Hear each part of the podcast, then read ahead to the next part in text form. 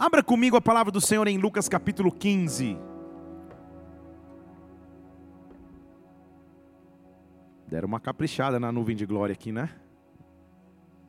Se eu tossir, tá tudo, tá tudo em paz, tá? Na saúde. É, é, é a galera trazendo a nuvem de glória. No santo dos santos, a fumaça me esconde. Tudo bem, desculpa. Lucas capítulo. A irmã disse aleluia. Então, Lucas capítulo 15.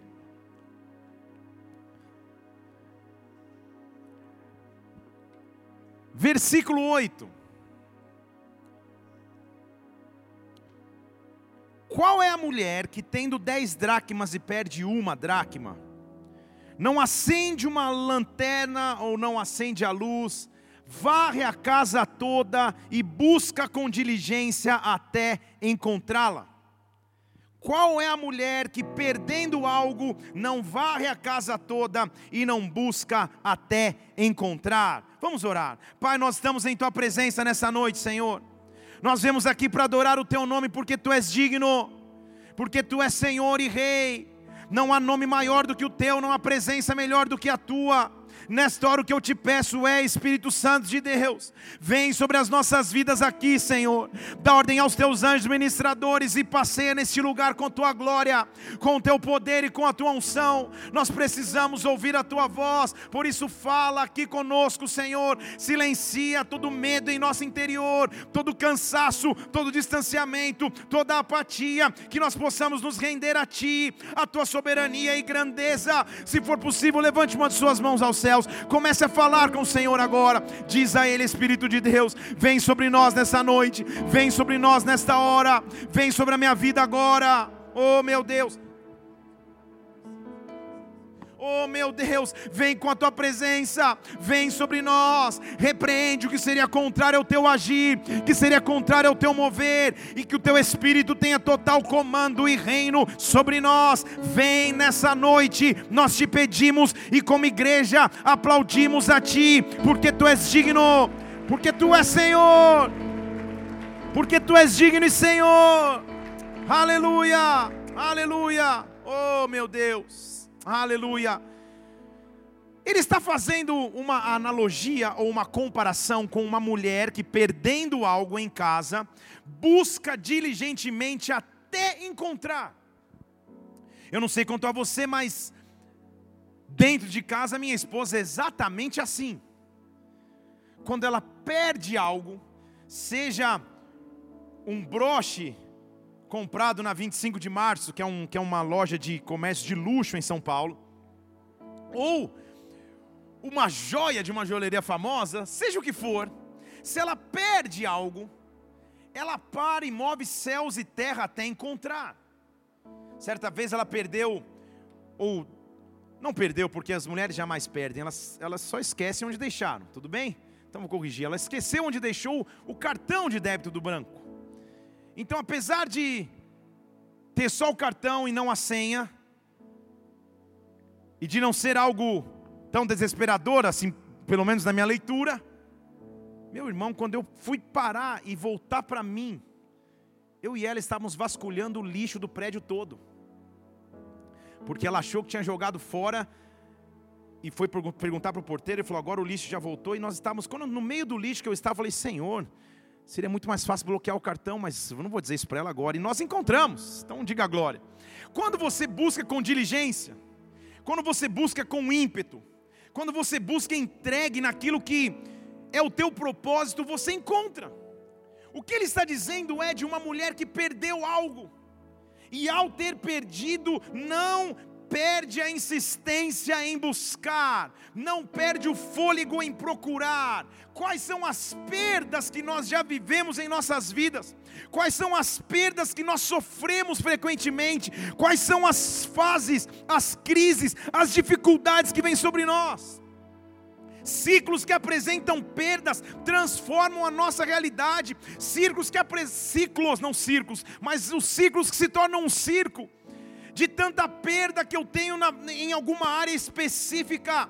Eles não podem tirar de mim e de ti a diligência de buscar. Diligência no grego desse texto significa continuar insistentemente, sem perder a força. O que a Bíblia está nos dizendo é: não importa o que eu possa ter perdido, não importa o que possa ter ido embora, Deus vai me dar diligência, em outras palavras, força, em outras palavras, autoridade para continuar buscando. Eu não sei quais perdas hoje você calcula. Eu não sei o que o ano de 2020 representa para você no sentido de perdas, mas uma coisa eu sei: nós servimos um Deus que nos dá autoridade, que nos dá autoridade para não deixar de buscar. Ele mesmo disse: Buscar-me-eis, me achareis, quando me buscares de todo o coração. Se você crê nisso, aplauda o Senhor e adore-o. Oh! Aleluia! Eu quero dizer de algo que transforma a nossa realidade. A minha pergunta não é se você já sofreu perdas, mas quais são as perdas que você já sofreu. Porque é impossível estar vivo, ter determinada idade ou entrar em vida adulta sem ter, sem ter experimentado o que é viver perda.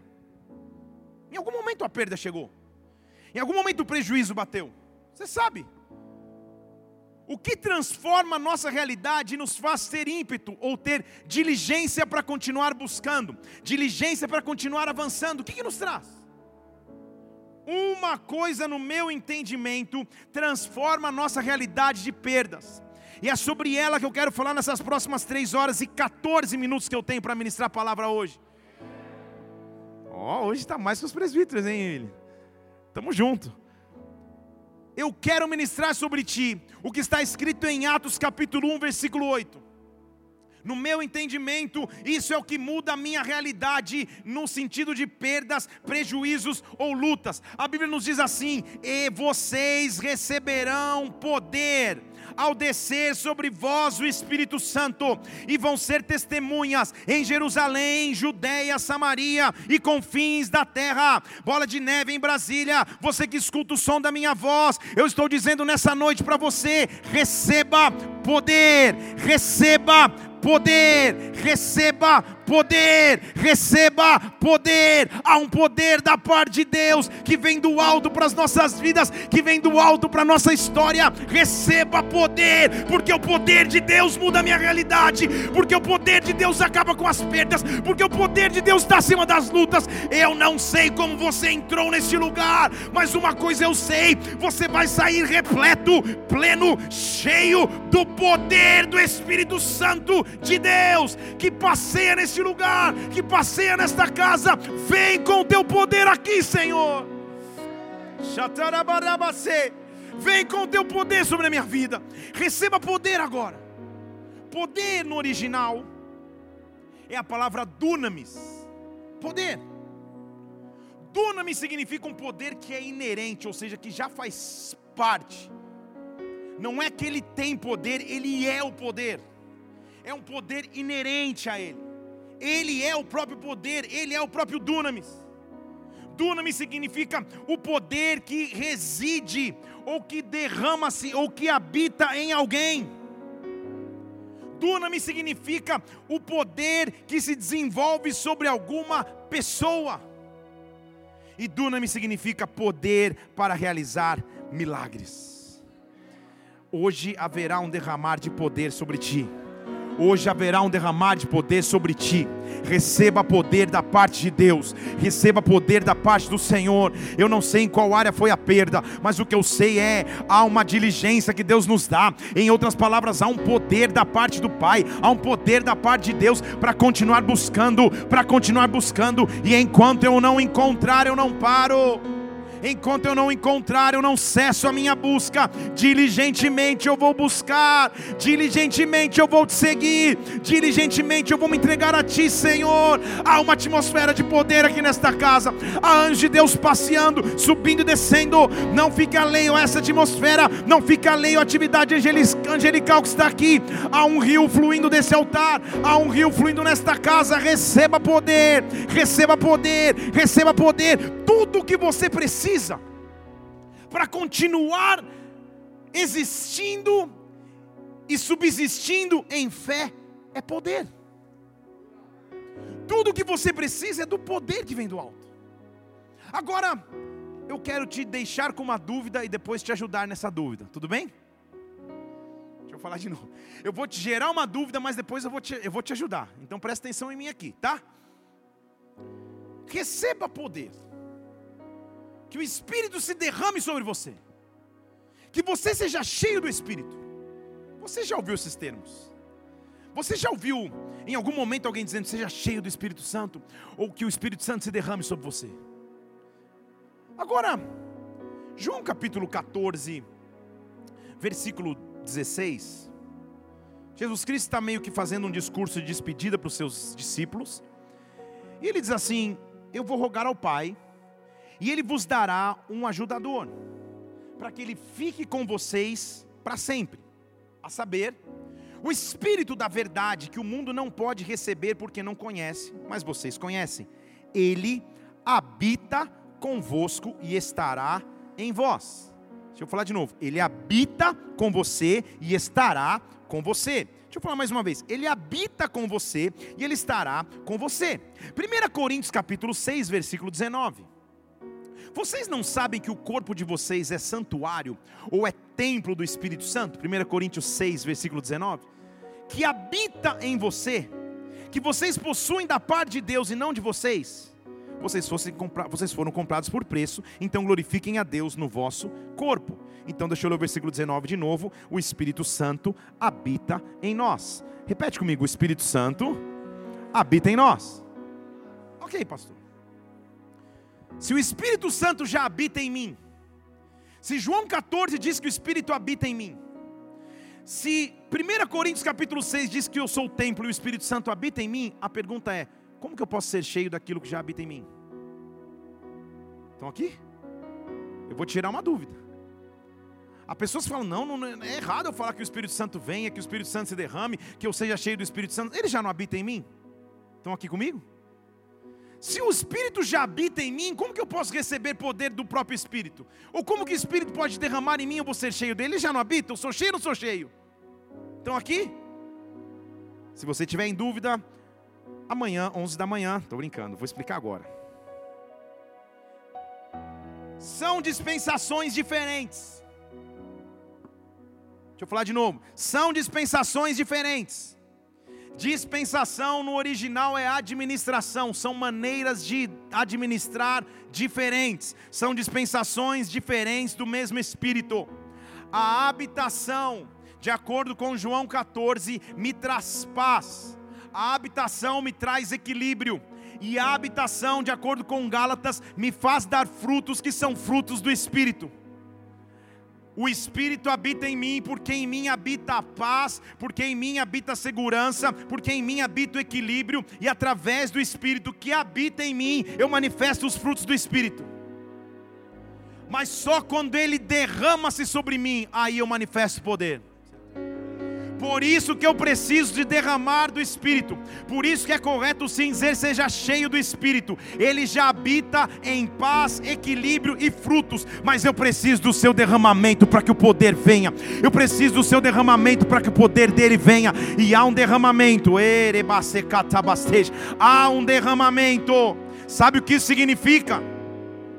Dupla porção para cada dia de vergonha dupla porção dupla honra. O Espírito que habita em mim se comunica com aquele que derrama do Espírito sobre mim. Vocês estão comigo? E a paz e o equilíbrio que eu tenho agora são potencializados com o poder que vem do alto, porque eu sozinho não tenho poder para nada. Mas se o Espírito que age em mim se derrama sobre mim, agora eu recebo do seu poder. Agora eu recebo do seu poder. Receba poder nessa noite. Receba poder nessa noite, receba poder nessa noite, já que uma atmosfera de glória, já que uma atmosfera de presença, receba poder, receba poder. Oh! Acima das circunstâncias momentâneas. Receba do poder de Deus, porque quando o poder dele vem, quando a glória dele vem, quando o poder dele se derrama, ele transforma a minha realidade. Receba poder, anjos ministradores de Deus, tenham liberdade de acessar esse prédio, tenham liberdade de se derramar sobre nós. Oh, oh, acaba com o silêncio no interior, acaba com o silêncio na alma, acaba com a apatia no físico e derrama do teu espírito, e derrama do teu poder, e derrama do teu poder, e derrama do teu poder. Poder, poder, poder, poder que vem de Deus, poder. Estou oh, tentando pregar normal. Estou tentando pregar educado. Mas ainda bem que o Carlos já me conhece lá da sede. Por que quando o poder de Deus vem, ele nos transforma, igreja? O Espírito Santo já habita em você porque você é templo do Espírito. E porque ele habita em você, você vive em paz, em equilíbrio e você frutifica nos frutos do Espírito. Domínio próprio, longanimidade, todos os frutos que a gente vai estudar lá quando a gente chegar em Gálatas. Agora, não é só nessa habitação. Eu preciso viver do derramamento. O Espírito precisa se derramar sobre mim porque só quando o Espírito se derrama sobre mim, aí as perdas se transformam em ganhos. Aí a diligência e o vigor para continuar transformando perdas em busca para que eu encontre a resposta, elas vêm. Deixa eu te contar uma história de um homem cujo nome significa o Senhor é Deus.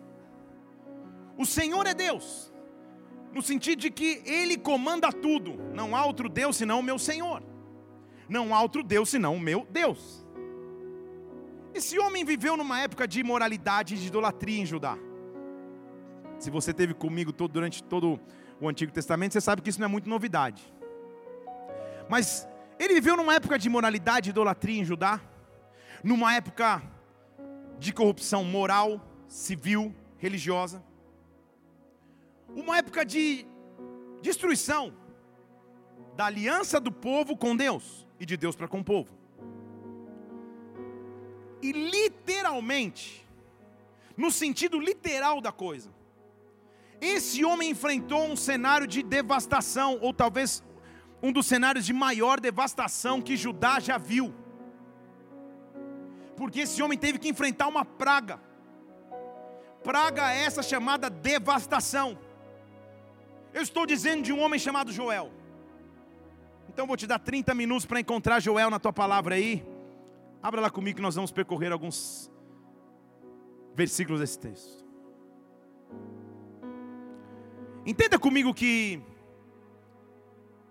o povo naquela época vivia predominantemente de agricultura ou do cuidado com animais. Uma praga que dizimasse a colheita, uma praga que acabasse com os pastos, uma praga que, que, que, atacasse a nação desta forma, era uma sentença de morte, era uma sentença de devastação, era a praga das pragas, as perdas das perdas. E a Bíblia diz que fisicamente acontece que uma nuvem gigantesca de gafanhotos ataca a terra. Eu não sei se você já viu imagens de gafanhotos atacando a terra. Eu até separei para você aí. Dá para soltar aí, Felipe? Os gafanhotos, quando eles vêm, eles vêm em bando. Eu, imagino que o coletivo de gafanhotos seja bando, não é enxame, quem chama é de abelha. Mas eles vêm. E eles vêm de tal forma que eles não deixam nada, nada, nada, absolutamente nada com vida. Eles vêm com um ímpeto, com uma fúria, eles vêm com uma força, eles vêm com um objetivo, e o que está diante dos seus olhos eles consomem. Dá para a gente soltar o vídeo aí? Vai rolar? Então vamos nessa, olha lá. Ó.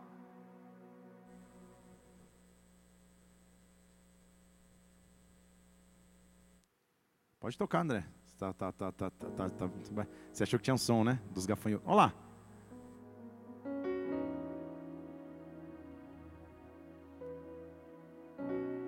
Só para que você tenha imagem do que é. Olha o que eles fazem com as plantas.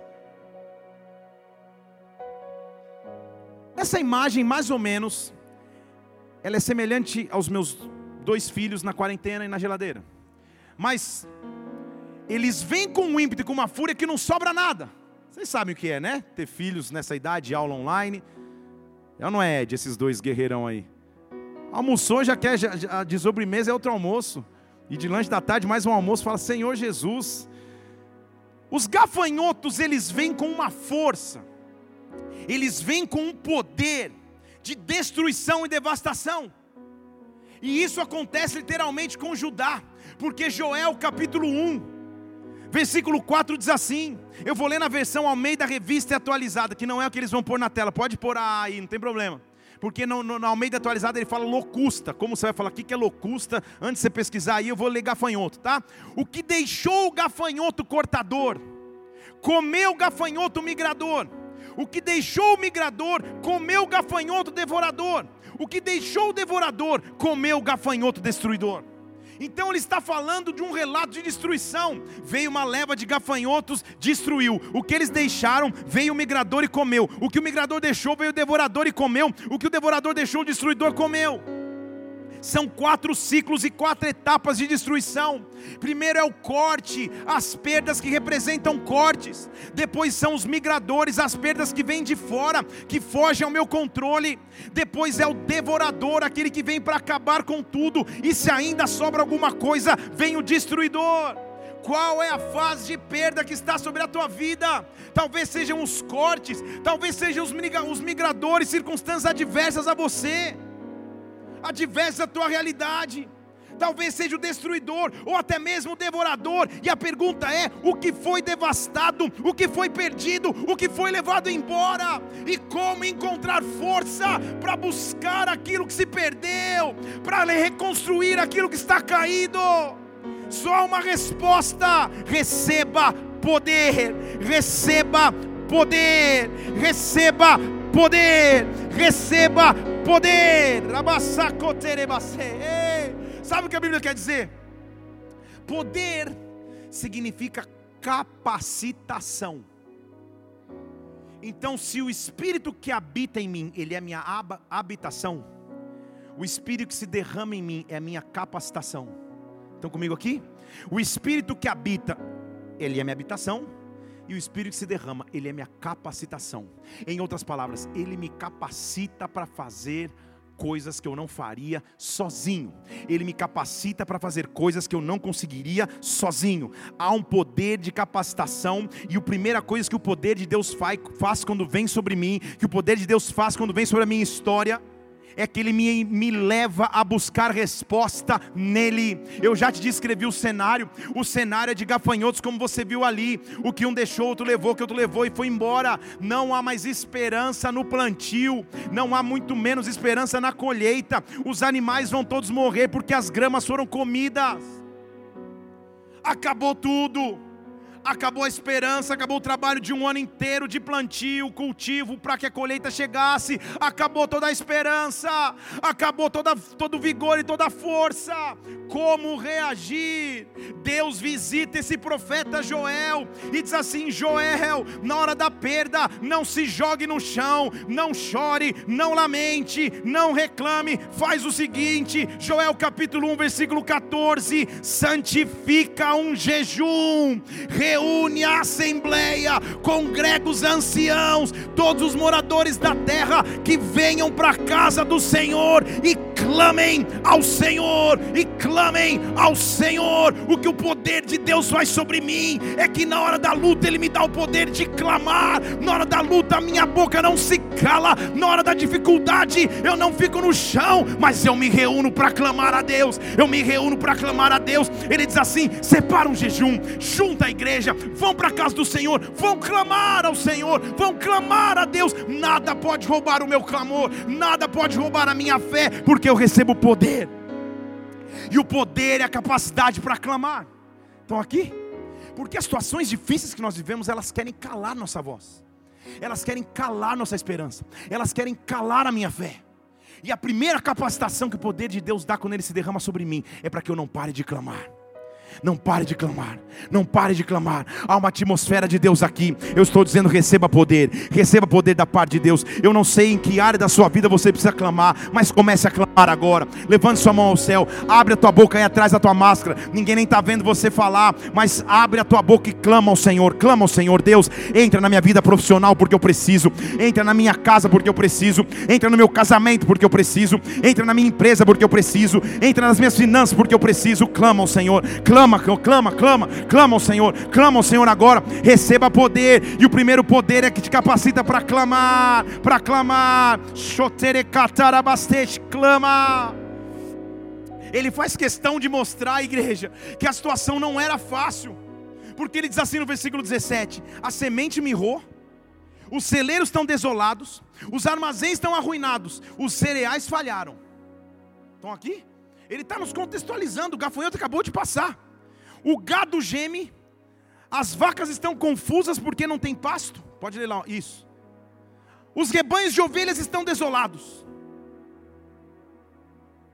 E mesmo nesse cenário, mesmo nessa realidade, ele diz assim no próximo versículo 19: A ti clamo, Senhor. A ti clamo, Senhor, porque a realidade está difícil. O fogo consumiu os pastos do deserto, a chama abrasou todas as árvores, do, as árvores do campo. O fogo é o símbolo do gafanhoto. Ele veio e levou tudo embora. Ele veio e devastou tudo. Mas, Senhor, a Ti eu clamo, a Ti eu clamo. Nada vai parar o meu clamor. O primeiro poder que eu recebo de Deus é para continuar clamando. O poder de Deus eu recebo para continuar clamando. Sabe o que Joel faz? Ele diz assim: Nós não vamos ficar no choro nós não vamos ficar na apatia, nós não vamos ficar prostrados. Sabe o que ele diz? Joel capítulo 2, versículo 1: Toca trombeta em Sião dá um alarme no monte, que os moradores da terra tremam, porque o dia do Senhor está se aproximando, porque o dia do Senhor está perto. Tocar trombeta significa nos céus declarar um novo tempo, tocar trombeta significa nos céus dizer agora a estação muda, agora o favor de Deus vem, agora a glória de Deus se manifesta. Toca trombeta nessa noite, toca trombeta nessa noite, dá um alarme no monte, porque o dia do Senhor vem o dia do Senhor responder tua oração, o dia do Senhor visitar tua casa, o dia da salvação chegar no teu lar, o dia da cura de Deus chegar sobre a tua vida. Receba poder, receba poder, receba poder, receba poder, receba poder. Há um poder de Deus aqui nessa noite, há um poder de Deus aqui nesta casa. Receba poder, receba capacitação, receba poder. O Espírito que já habita em você está se agitando agora, porque Ele está se preparando para um derramar como você nunca viveu, para um derramar como há tempos você não não vive, toca trombeta. Ele me dá poder em primeiro lugar, então, para que através desse poder eu clame. Mas entenda comigo, não há clamor sem quebrantamento. Não há clamor sem quebrantamento.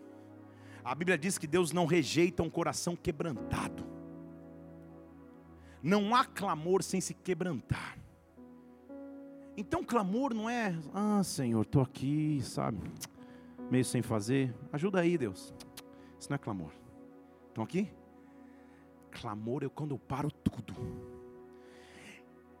escolho não olhar para a circunstância que está diante dos meus olhos, porque diante dos meus olhos o campo está devastado, as vacas estão confusas, os rebanhos não sabem para onde ir, o fogo queimou tudo, o gafanhoto levou tudo embora, mas eu me encho de uma diligência, eu me encho de uma diligência como daquela mulher que foi buscar o que havia se perdido, e eu me encho de autoridade para clamar, para clamar. Agora não há clamor quietinho, oh, Espírito de não, não, clamor é quando você para e diz: Senhor, escuta o meu clamor escuta a minha oração, ah, aquieta minha alma, cala minhas emoções, eu clamo a Ti, porque quando eles começaram a clamar, versículo 15 do capítulo 2 diz assim: toca trombeta em Sião, santifica um jejum, convoca assembleia solene, reúne o povo, santifica a congregação, ajunta os anciãos, congrega os meninos, as crianças de peito, que o noivo que estava se preparando para casar, para um pouco, sai do preparo do casamento, sai a noiva também, para tudo. E sabe o que ele diz, versículo 17? Chorem os sacerdotes e os ministros do Senhor no altar. Isso é clamor. É quando tudo para. É criança de peito, é criança, é quem ia casar, ou seja, quem tinha outro plano, calma. Se ajoelha diante de Deus, os sacerdotes, os ministros, e diz: poupa o teu povo, Senhor. Não entrega a tua herança para vergonha, não entrega a tua herança para que as nações façam escárnio e digam: onde está o teu Deus? Onde está o teu Deus? Há situações que insistem em nos envergonhar, há situações que até pessoas próximas de nós dizem: mas você não crê no Senhor, você não crê na provisão dEle, e por que isso está acontecendo, e por que você está vivendo isso? Esse é o momento de parar e clamar: Senhor, age sobre a minha vida, não me entrega a vergonha, não me entrega ao opróbrio, não me entrega ao escárnio dos meus inimigos, as pessoas estão dizendo: onde está o Senhor? Onde está o Senhor? E a resposta do Senhor vem. Eu estou dizendo: a resposta do Senhor vem. Receber poder é receber capacitação para ouvir a sua resposta. Receber poder é capacitação para que Ele me responda. Deus vai responder no meio da destruição. Deus vai responder no meio da devastação. Deus vai responder quando aparentemente não haveria mais resposta. Deus vai responder. Eu estou afirmando a ti: Deus vai responder o teu clamor. Clama a mim, responder-te-ei, anunciar-te-ei coisas grandes, ocultas que você não sabia. Deus vai nos responder. Deus vai te responder. Oh, eles estão chorando. Eles estão entregues chorando. O gafanhoto levou tudo embora. Não tem nem mais grama.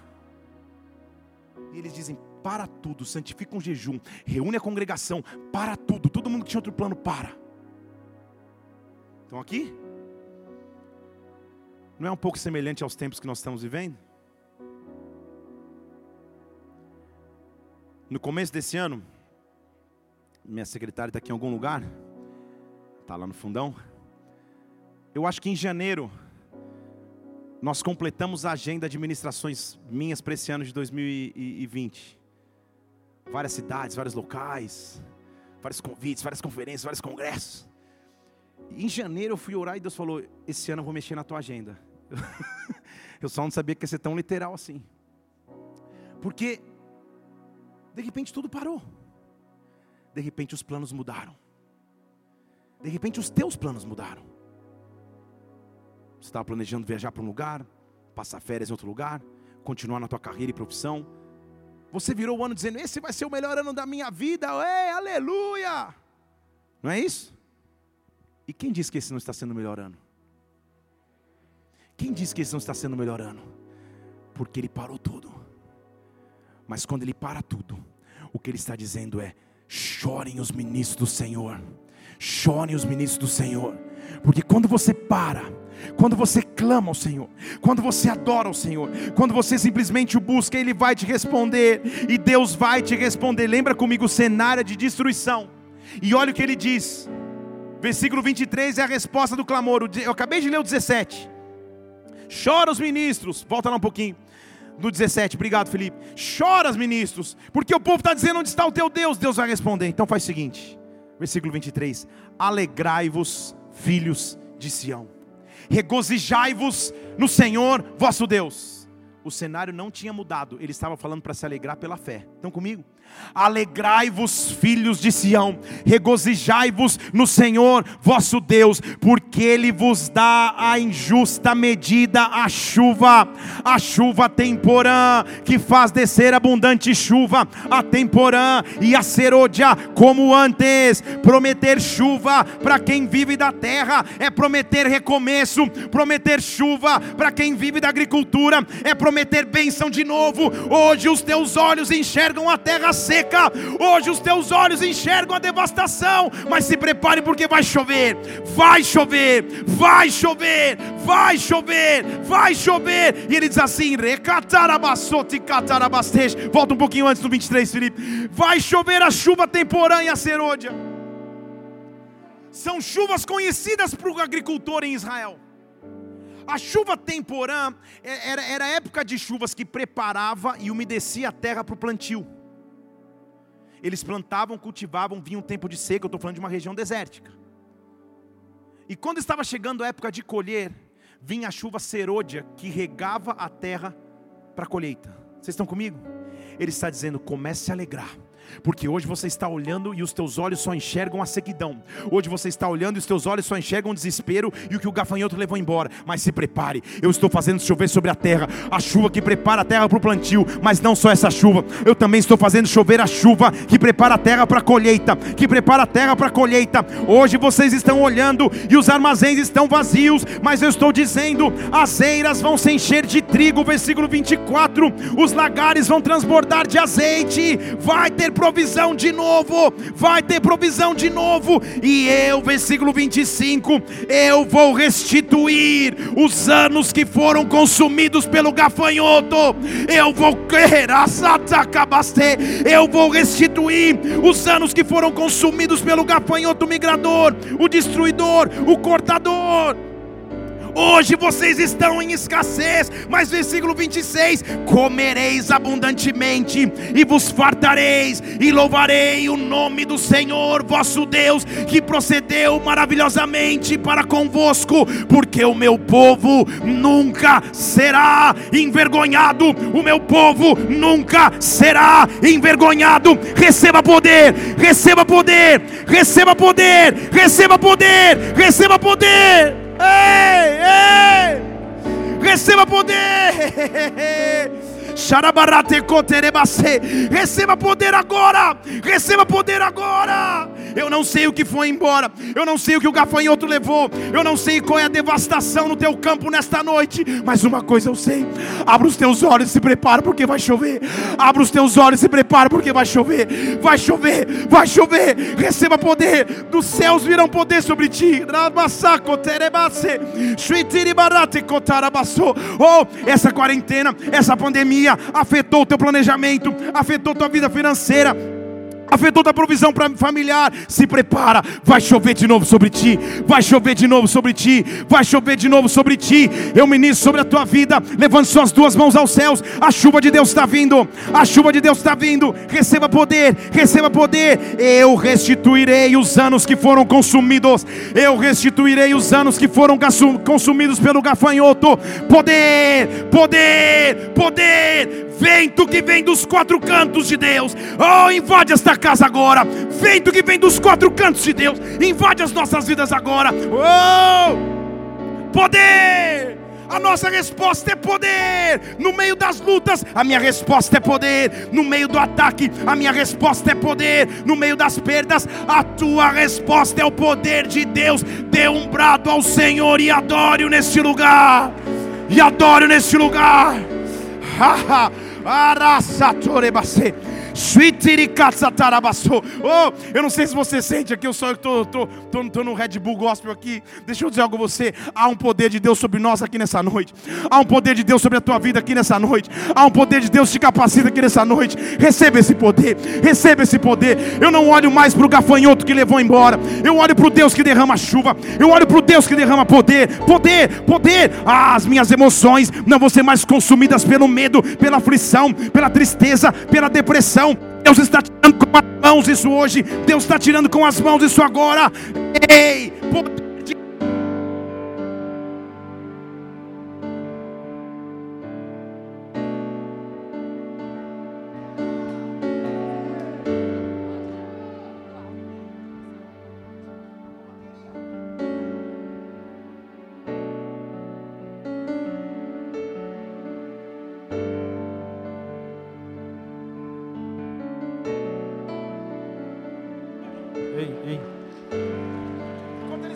levante suas mãos, levante suas mãos. E o tempo que roubado foi, não poderá se comparar. Só adore, só adore. Creia, creia, porque o poder de um clamor. E o tempo, o tempo, o tempo, o tempo que roubado foi poderá se comparar.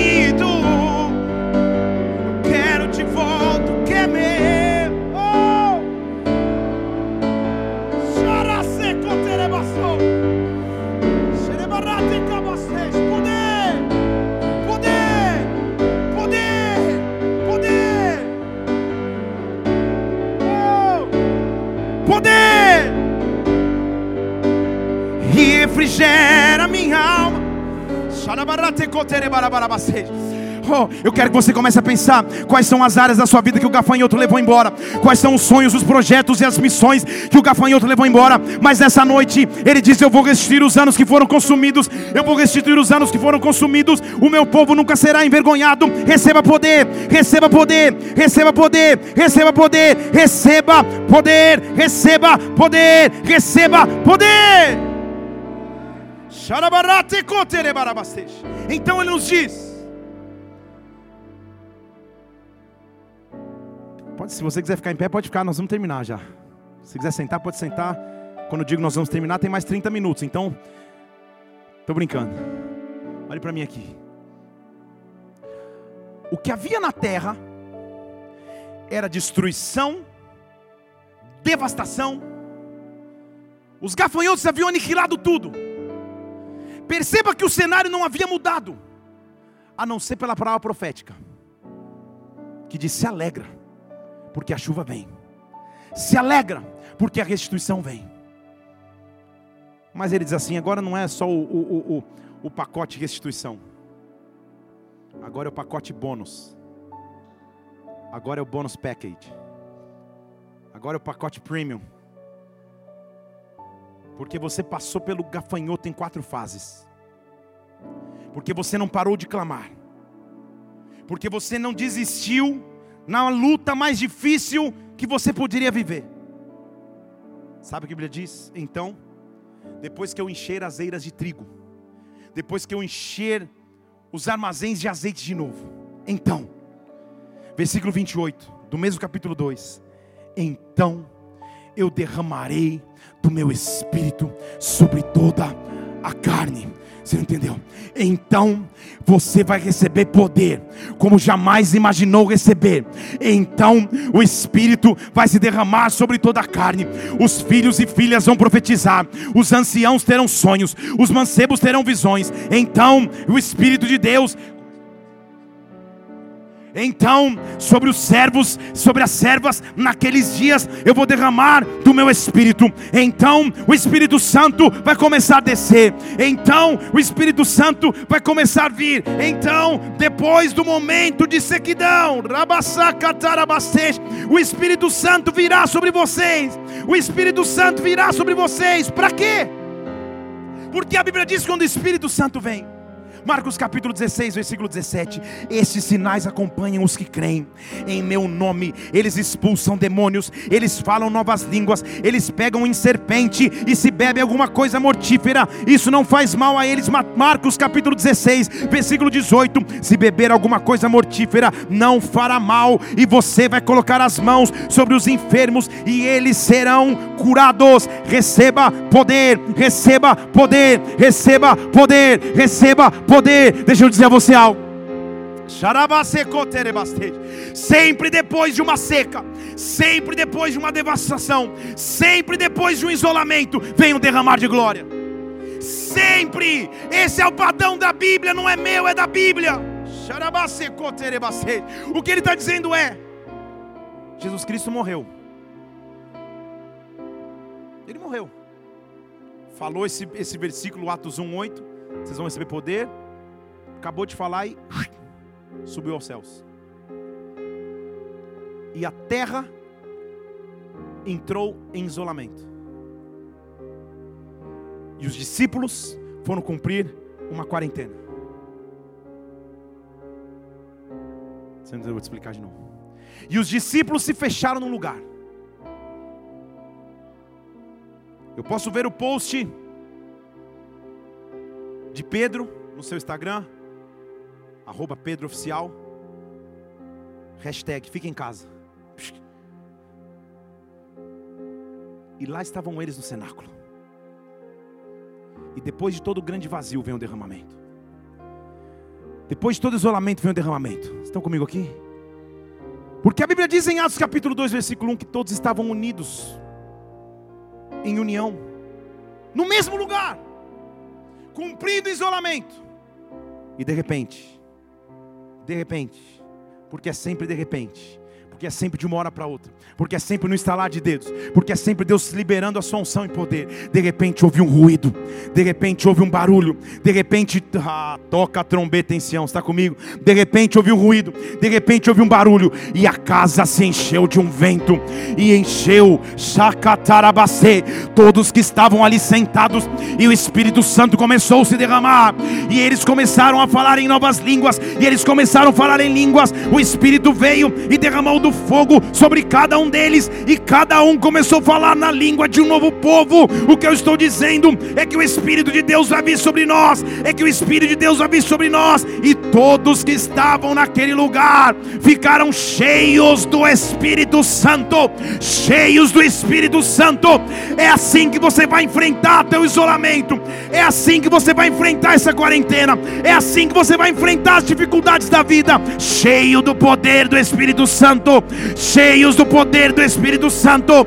Ah, se isso é contigo, se o Espírito que habita em ti já está se agitando, não espera nem mais um minuto, fica em pé no teu lugar, levanta as suas mãos e começa a adorar. Espírito, Espírito, Espírito, Espírito, Espírito.